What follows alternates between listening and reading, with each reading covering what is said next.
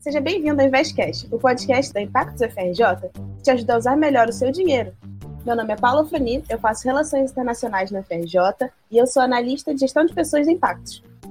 Meu nome é Rafael Vidal, eu faço Economia na FRJ e atualmente sou analista de back-office aqui na Liga. Oi, galera, meu nome é Lara, é, eu sou de Ciências Contábeis e atualmente eu sou gestora de macro aqui na Liga. Hoje nós vamos falar sobre o dólar e como ele afeta a nossa vida. Muitas vezes acreditamos que a gente só é impactado pelo dólar quando a gente vai viajar para o exterior ou algo do tipo, quando a gente tem essa relação direta com a moeda. Mas na verdade isso não é bem assim. Muitas vezes a gente tem o dólar atrelado aos, nossos, aos preços dos nossos alimentos, aos nossos investimentos também e diversas outras coisas que nós vamos abordar aqui. Eu acho que é muito importante a gente começar falando sobre a nossa situação atual e o como a gente tem visto o dólar afetar a nossa vida atualmente.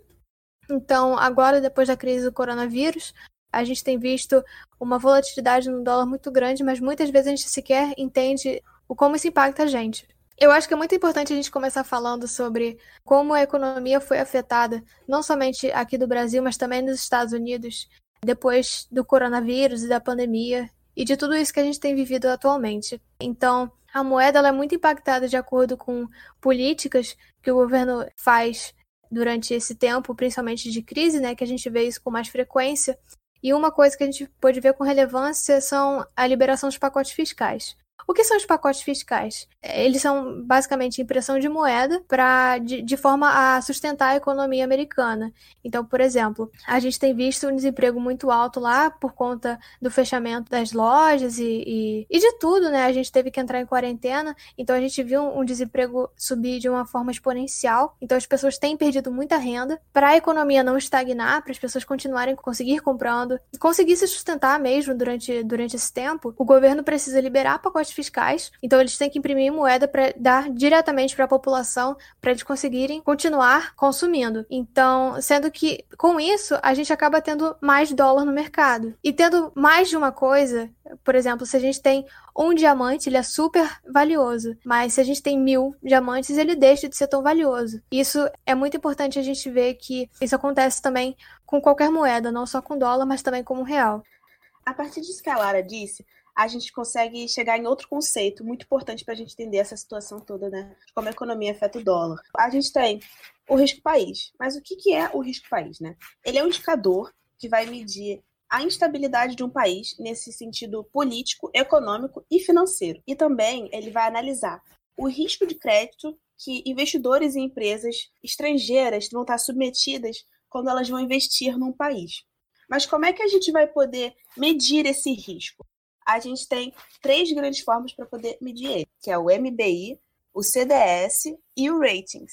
No caso, o MBI é o Emerging Market Bond Index Plus, e a gente tem o CDS, que é o Credit Default Swap, e os ratings. Então, falar aqui do Credit Default Swap. Ele funciona mais ou menos como um seguro que serve contra eventuais calotes de títulos públicos que as pessoas pegam caso aconteça esse calote. Então, se um país tem uma demanda muito grande de CDS, significa que o risco país dele vai ser mais alto, ele já vai ter um histórico de calote, as pessoas vão tender a se prevenir mais. Então, um bom jeito de você analisar o risco de um certo estado é fazendo via CDS. E aí, o mesmo serve para o MBI, né? Porque quanto maior tiver o MBI de um país, maior é o risco país dele. E por fim, a gente tem o rating. Você vai classificar o risco de país de acordo com a capacidade dele de honrar compromissos e pagar suas dívidas. E esse grau de medida, ele vai feito de A a D, sendo que o país mais exemplar, aquele país que sempre está pagando as dívidas, tem AAA, que é o triple A,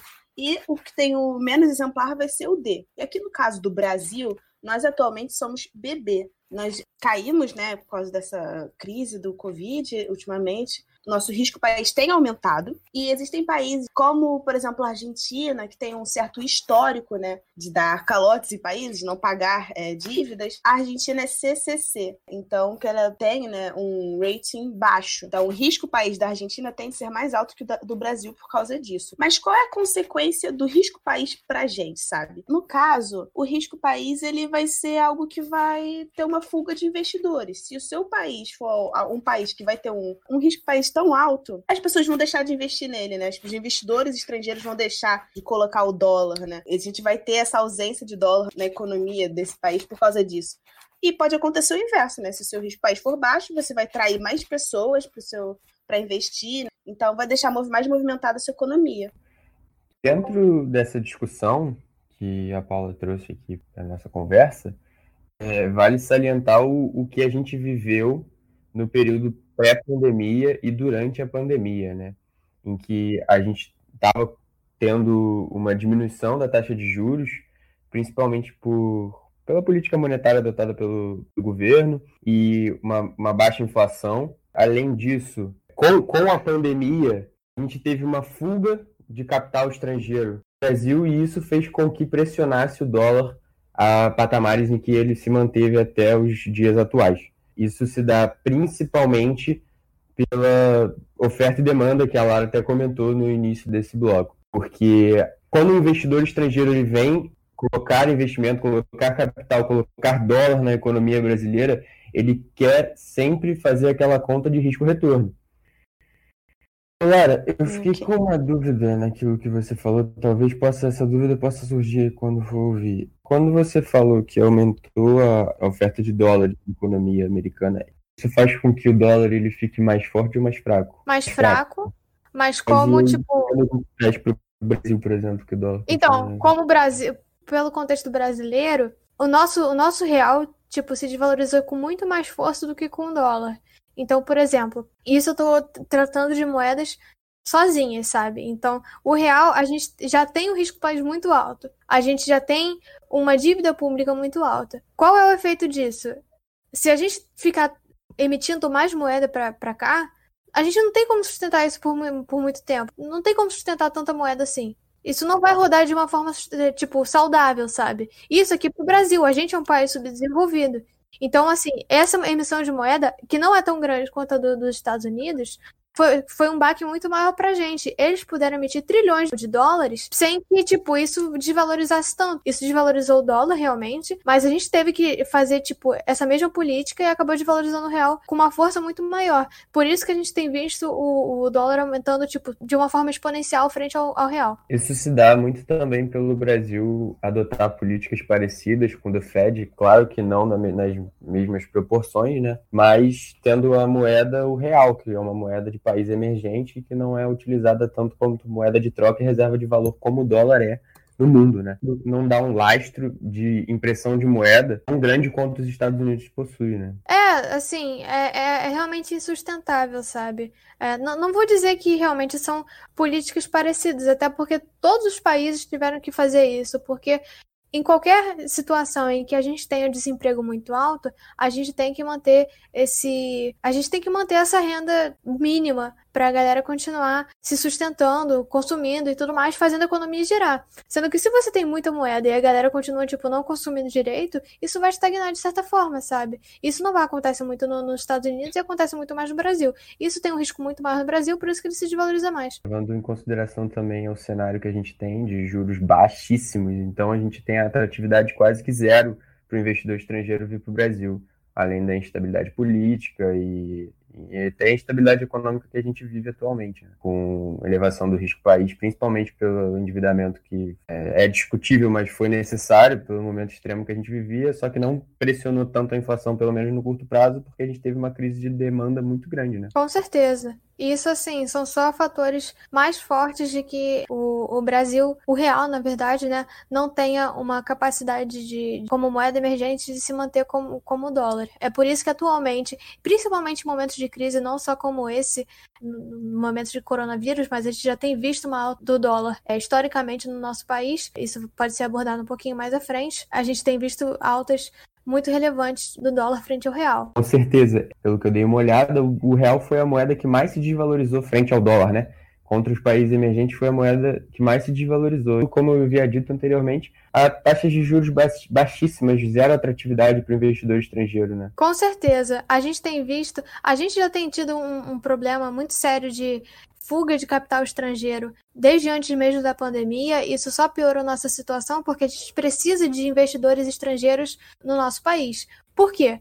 isso facilita, isso colabora né, com o desenvolvimento do nosso país, a gente tem mais dinheiro circulando aqui, então a, todas as empresas vão ter mais capacidade de se desenvolver. Isso dá mais espaço para investidores externos crescerem aqui no Brasil, mostrarem que aqui realmente é um, é um, é um bom país para se investir não só para se investir, mas para desenvolver seus negócios também. Relações comerciais no Brasil aqui, aqui no Brasil são extremamente complicadas e burocráticas, né? É, a insegurança Sim, jurídica é muito grande aqui no Brasil, né? Então a atratividade fica muito baixa. Né? E se a gente facilitasse isso, colaboraria muito para a gente, não, não só para o desenvolvimento do país, mas também com a entrada de, de dólar no país com investimentos estrangeiros, a gente também regularizaria um pouco da nossa situação, né? Porque com mais dólar no, no, no país, a gente teria essa desvalorização do dólar frente ao real e a gente não teria um dólar tão caro assim.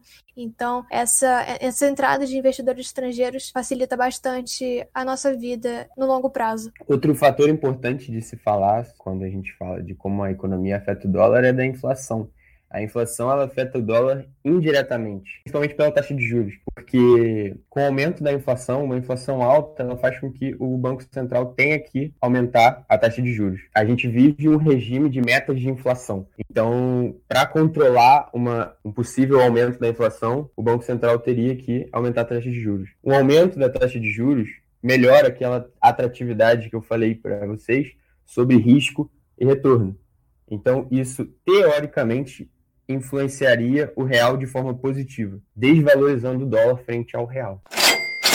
Como a gente havia falado anteriormente, nossa moeda, o real, tem uma relação muito forte com o dólar, assim como todas as moedas do mundo. É inegável atualmente dizer que o dólar é a moeda que mais afeta a economia mundial. Mas, como a gente também já disse anteriormente, ela não é afetada somente simplesmente pela troca do real para o dólar ou do dólar para o real. Então, ela impacta vários aspectos da nossa vida. A alta do dólar obviamente, é um pouquinho desagradável pra gente, não é tão válida assim em certos aspectos, principalmente para nós, cidadãos, pessoas físicas. E nós temos visto um desempenho do, do dólar frente ao real bem volátil nesses últimos 20 anos. É, Vidal, você gostaria de falar um pouquinho mais sobre isso? Então, a gente vê altos e baixos muito grandes no, no dólar frente ao real, né? A gente chegou a ver no início do plano real ali o dólar um para um com o real, é, quem é um pouco mais antigo, eu diria, viveu muito bem essa época, né, do dólar ali a um real, um e vinte, mas é um pouco insustentável pelo, pela nossa moeda ser de país emergente, pelos riscos que a gente possui serem totalmente diferentes dos riscos dos Estados Unidos, né, da, da moeda e da economia deles. Então, era insustentável para a época e a gente teve suscetíveis aumentos para que chegasse ali a um normal, a um, a um ponto de equilíbrio de, entre real e dólar. Historicamente, o real, o desempenho do real frente ao dólar é muito atrelado aos problemas que nós, Brasil, possuímos, seja político ou seja econômico. Não é tão influenciado, claro que é influenciado, mas não tão influenciado às políticas econômicas americanas. É muito voltado também à instabilidade política e instabilidade econômica que a gente vive a falta de continuidade do trabalho econômico e do trabalho político no Brasil. Nós temos trocas suscetíveis de pensamentos econômicos, pensamentos de políticas econômicas no Brasil, que torna muito mais difícil e aumenta muito o risco dentro do Brasil e isso cria uma maior volatilidade do dólar frente ao real. Eu acho muito importante também a gente falar é, sobre o como o real mesmo, como o Vidal já disse, tem uma, uma mudança muito brusca frente a essas crises, né? Então a gente já viu o dólar sendo um real igual a um dólar, mas atualmente a gente chega a ver o dólar batendo a praticamente seis reais. Então, é, isso só mostra como um país emergente é afetado por essas instabilidades, é, por ser um país subdesenvolvido e o como, tipo, isso realmente afeta a nossa vida. Isso não se trata somente de quanto a gente converte ele mesmo, mas também o como o dólar vai chegar aqui para o Brasil, né? Então, a gente vê, por exemplo, a gente não vive somente de produtos que são produzidos aqui, muitos a gente são produzidos lá fora, são trazidos para cá e obviamente não é simplesmente um preço definido por nada. Então a gente consegue ver com clareza, né, a partir desses últimos 30, 20, 20, 30 anos, né, o como a, a moeda de um país subdesenvolvido é, depende de sua política para realmente performar bem frente a outros países. E principalmente o dólar, o dólar, né? Os Estados Unidos é um país super desenvolvido, é uma potência mundial, então essas discrepâncias são muito bem vistas na moeda. Então a gente consegue falar bastante até sobre o como os Estados Unidos, o dólar, ele funciona como uma âncora para outras moedas, para os outros países, né? Porque ele atualmente ele é visto como uma base para todas as outras políticas dos outros países. Paula quer falar um pouquinho mais sobre isso? Com certeza. Isso tem tá tudo relacionado, né? Por que, que é o dólar, né, que é a âncora? Por que, que a exportação e as importações são feitas em dólar, né? Deixa estar bem claro que, que os Estados Unidos atualmente é, é a potência, se não uma das potências mais poderosas do mundo. E isso se dá por dois motivos, né, muito grandes. Por que, que a gente pensa, ah, por que, que quando o iene sobe, a gente não tem uma mudança muito brusca no nosso cenário brasileiro, sabe? Mas quando o dólar sobe, a gente percebe claramente essas mudanças. Então, né, são aqueles dois motivos.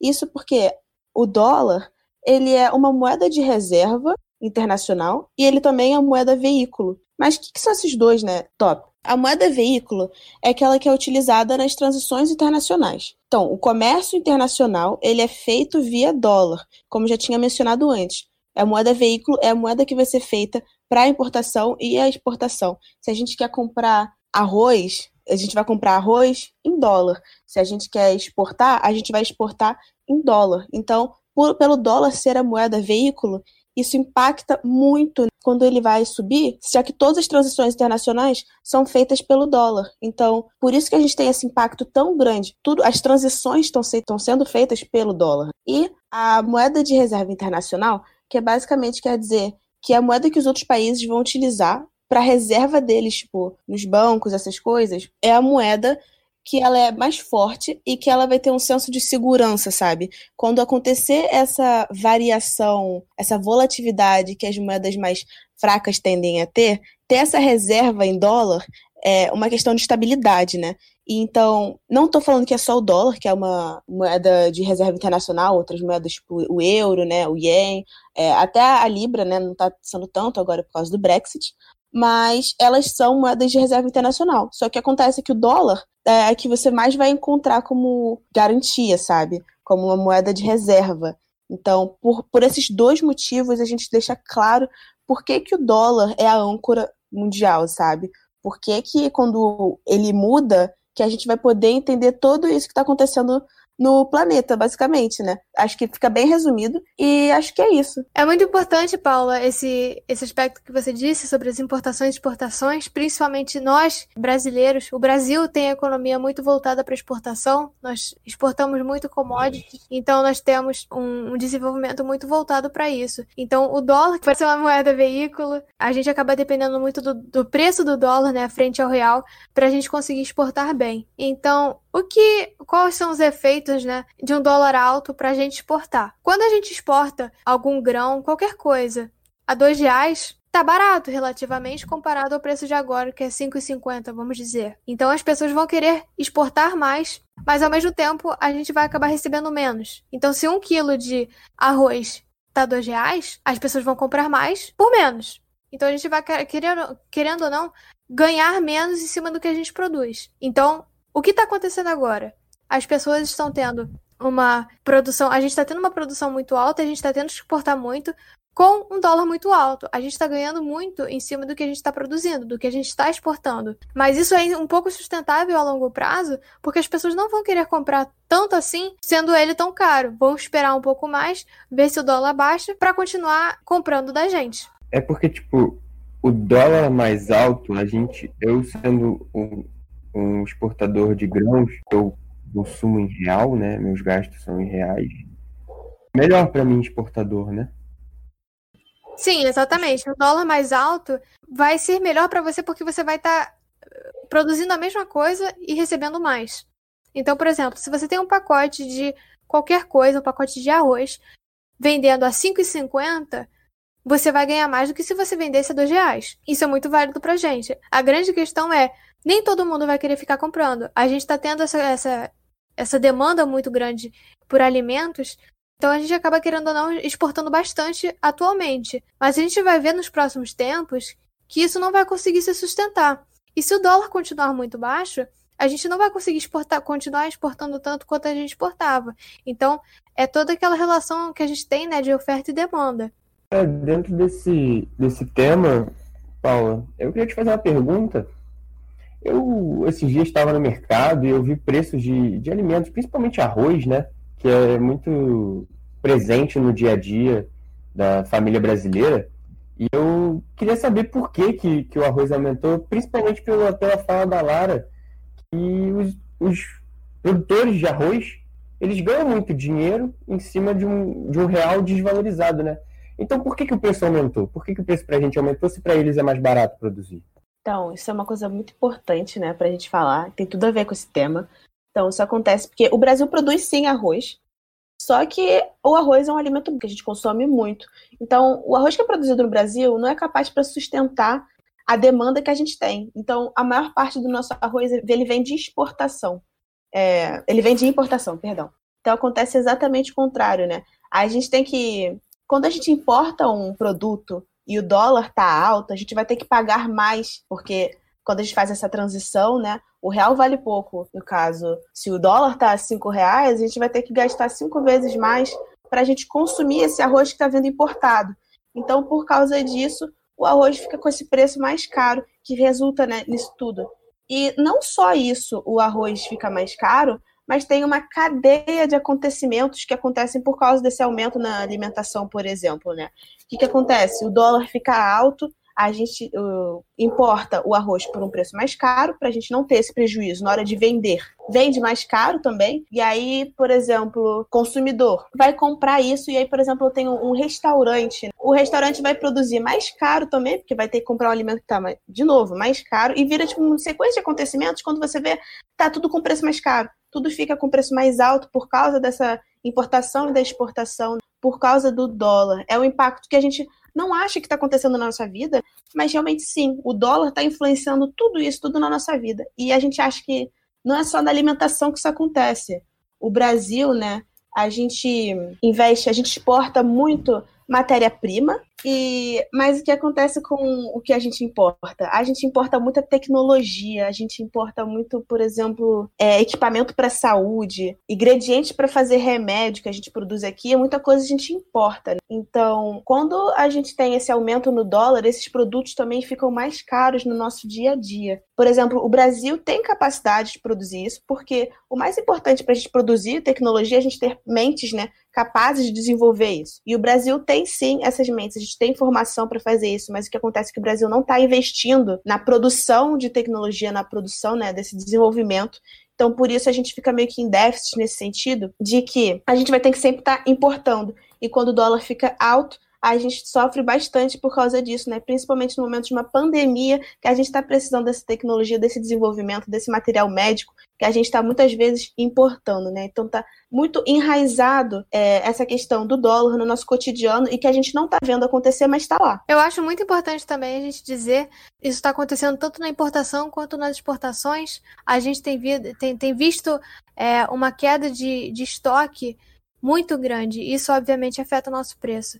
Eu vou dar um exemplo aqui, muito mais com a, as nossas commodities, a gente tinha um estoque é, de grãos muito grande, sendo que esse aumento de, de exportações que a gente tem tido durante essa pandemia, as pessoas quiseram exportar mais por conta dessa necessidade de, maior, de, de mais alimento para os seus respectivos países, e a gente acabou tendo um estoque muito baixo aqui no Brasil. Então a gente tem tido uma queda de estoque, principalmente no arroz, que foi a pergunta do Vidal, muito discrepante. Isso, querendo ou não, quanto menos estoque a gente tiver, vai ficar mais caro o nosso produto. É aquilo, aquela, aquele exemplo que eu tinha dado sobre o diamante, né? É, um diamante é muito valioso, mil diamantes não são tão valiosos assim, valiosos assim. O inverso acontece, né? A gente tem muito arroz, não fica tão caro, mas se a gente tem menos arroz para nossa produção interna, é, ele vai, querendo ou não, ficar mais caro também. A partir desses exemplos que a gente acabou de citar, é muito importante a gente dizer, então, que a gente está muito exposto a um cenário com o dólar tão presente. A gente tem, a gente tem essa ligação muito forte com o dólar e, querendo ou não, a gente acaba perdendo poder de compra em momentos de crise como esse. Então, acho que é, é, é extremamente necessário a gente pensar em como investir em um cenário é, de tanta exposição assim. Como a gente consegue, como a gente pode se proteger em cima disso? Muito importante para esse debate que a gente vai trazer agora é falar sobre investimentos. São os investimentos que vão fazer com que a gente consiga manter nosso poder de compra ou aumentar até o nosso poder de compra no longo prazo. Visando principalmente a moeda, como essa moeda, como o dólar, afetaria a nossa, a nossa economia, o dia a dia de, de nossas vidas. A partir disso tudo que o Vidal já falou, né, de investimento, de ter um pensamento a longo prazo, os investimentos são sempre uma saída muito inteligente para você poder lidar com essa variação que a gente está sempre sujeito devido à volatilidade do real, né? Então, como o dólar ele pode ser considerado um ativo seguro, ele é um hedge, vale muito a pena é, você dolarizar a sua carteira, né? Mas o que é um hedge? O hedge é um ativo que você coloca na sua carteira para se proteger das variações de mercado. Então, ele é um ativo mais estável, né? Então, essa estabilidade, essa segurança, você vai estar um pouquinho mais protegido da variação cambial, que é aquilo que a Lara já tinha falado, né? É meio que uma coletânea de tudo que a gente já falou aqui, é um jeito de você poder lidar com essas variações que têm acontecido, que, que acontecem e que a gente, como brasileiro, né, a gente está sempre sujeito. Mas, de qualquer jeito, é sempre bom lembrar que nós somos alunos da UFRJ e a gente não pode dar recomendações de investimentos. Tudo isso aqui é, deixando claro né, que nós somos universitários, nós não podemos dar é, conselhos de investimentos para vocês. Isso é só o que a gente faz de acordo com os nossos estudos dentro da Impactos, como Liga Financeira. Bem, gente, nosso Investcast agora chegou na reta final e agora a gente abre essa partezinha para as perguntas. Então a gente já tem uma aqui do nosso analista de operações, PH. Pode falar aí, por favor. Fala rapaziada do InvestCast, meu nome é Pedro Henrique, eu sou aqui da Liga do Departamento de Operações e eu gostaria de saber qual a diferença entre o dólar comercial e o dólar turismo. Essa é uma pergunta super interessante, até porque a gente abordou, né, sobre a questão de que o dólar não se trata somente de turismo. Então, o dólar que a gente vê, por exemplo, nos jornais, é, a cotação do dólar, que, a gente costuma ter, ver mesmo, é puramente o dólar comercial, que é o dólar que está sendo é, usado para definir as taxas do mercado. Então, são grandes empresas né, que fazem essas transações para importações e exportações então, é, tem essa sua cotação variável e ela muda constantemente, como a gente costuma ver. Tanto é que todos os dias ela está com uma, uma variação, mesmo que pouca, existe sempre uma variação. Já o dólar turismo é praticamente a mesma coisa que o dólar comercial, sendo que ela é taxada em cima de alguns custos, né? É, ela é negociada nas, nas, nas casas de câmbio mas ela tem que incorporar alguns custos por conta de impostos, importação de papel moeda e custos administrativos, essas coisas. Então ela tem, ela é um pouquinho mais cara, então a gente, querendo ou não, essas casas de câmbio acabam cobrando um pouco mais e essa, é, esse valor acaba alterando um pouquinho. Essa é a diferença entre dólar comercial e dólar turismo. Vamos para a próxima pergunta, que ela foi feita para o nosso analista de gestão de pessoas, Guilherme. Oi, gente, sou Guilherme Silveira, sou analista de gestão de pessoas aqui da Liga. Eu tenho uma pergunta para fazer que é: como fica o preço do dólar com a eleição do Biden? Para a gente responder essa pergunta né, da melhor forma possível, a gente vai trazer um convidado, que no caso é o nosso analista macro, que se especializa em Estados Unidos, o Túlio. Fala aí, galera. Meu nome é Túlio Polivo, Sou analista macro aqui no Impactos e atualmente estou cobrindo a região dos Estados Unidos. Respondendo aqui a pergunta, a gente realmente tem uma tendência de enfraquecimento do dólar com o governo Biden né, no longo prazo. É, a gente tem um caráter social desenvolvimentista né, de um governo democrata que deve provocar um aumento de investimentos em infraestrutura e também é, uma busca mais latente por políticas voltadas para o meio ambiente. Né? E isso é, deve aumentar o risco fiscal do país, que já foi comprometido com os gastos ocorridos em função da pandemia. Né? Ah, além disso, o mercado americano acende algumas dúvidas quanto a uma possível taxação mais rigorosa. É, isso implicaria num teto, uma espécie de teto implícito sobre os rendimentos das empresas americanas e, portanto, numa redução da capacidade de crescimento da economia estadunidense. Por fim, é, a gente pode esperar um Biden muito mais dedicado à política externa do que o seu antecessor, é, o Trump, né, na cadeira presidencial. Isso deve favorecer é, mercados emergentes em função de uma maior visibilidade é, que traria mais investidores estrangeiros. E também em função de Estados Unidos menos obcecado com é, a disparada do dólar né, em relação a outros pares de moeda. E agora, para finalizar com a nossa última pergunta, o nosso analista de macro, Jorge, tem uma aqui para fazer para gente. Então, galera, minha mãe, que é uma ouvinte assídua do podcast, ela gostaria de saber se no Brasil é possível realizar compras ou transações utilizando diretamente o dólar. Bom, Jorge, obrigado pela pergunta. Inclusive, é uma pergunta muito interessante. É, não, aqui no Brasil a gente não pode utilizar dólar é, para comprar é, coisas, por exemplo, em uma loja, no shopping e comprar as coisas em dólar, porque dentro do Brasil a moeda soberana e a moeda de troca dentro do nosso país é o real.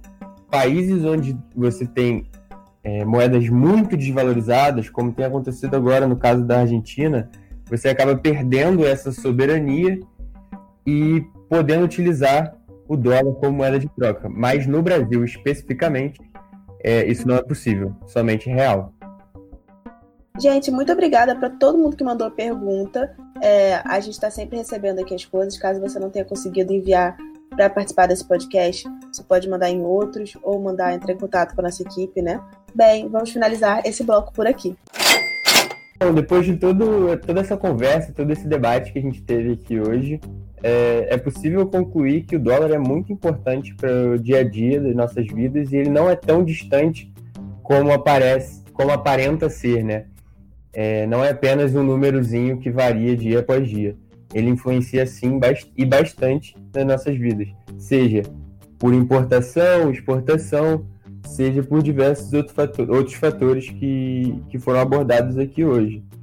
E vale a pena ressaltar que é importante que vocês que estão nos ouvindo é, atentem-se né, a essa variação e, e, formas de se proteger. É muito importante que vocês demandem tempo de vocês, tirem tempo de vocês para aprender um pouco mais sobre como se defender é, desse tipo de variação, para que vocês não percam o poder de compra, mantenham uma vida aí um pouco mais confortável no quesito financeiro. Ah, eu acho que é muito importante, né? Esse tópico do dólar tá meio que em alta, né, agora, por causa desse, da questão do arroz, né? As eleições dos Estados Unidos, tem muita coisa, tá muito fresca, tá muito relacionada. Mas mesmo com essa, essa poeira baixar, é importante a gente ficar atento a essas coisas, essas questões, porque elas estão influenciando lá, a gente mesmo não vendo, elas estão influenciando. Ficar sempre atento a essas questões, é o que o Vidal falou, né? Da gente se proteger para a gente poder manter essa vida confortável. Não é porque a gente não está vendo, né, explicitamente que não está lá. Então é realmente importante ressaltar isso aí. Eu acho que a gente abordou nesse podcast um tema extremamente importante para as nossas vidas, para todo mundo que tem um pouquinho, que ouça um pouquinho de, de jornal, ter um entendimento maior sobre o que está sendo falado, por que está sendo falado. E assim, é claro que investir é sempre muito importante, mas também somente esse, esse entendimento sobre o que está acontecendo atualmente, sobre o que tem acontecido, o que pode acontecer, já é essencial. Então, eu espero que tenha sido muito é um assunto extremamente relevante para todo mundo, é, que, que, que todos tenham conseguido aprender bastante com a gente. Impactos UFRJ descomplicando as finanças do seu cotidiano, porque aqui o seu dinheiro é um assunto de impacto. Agradecimentos à equipe de produção: Luana Reis, Camila Santana e Maria Clara Barja. Esse podcast contou com as vozes de Paulo Frani, Rafael Vidal e Lara Bicalho. Por último, muito obrigada a todos os nossos seguidores que nos enviaram perguntas. Nos siga nas nossas redes sociais, Impactos UFRJ no Facebook e no LinkedIn. Arroba Impactos UFRJ no Instagram e impactosufrj.com.br.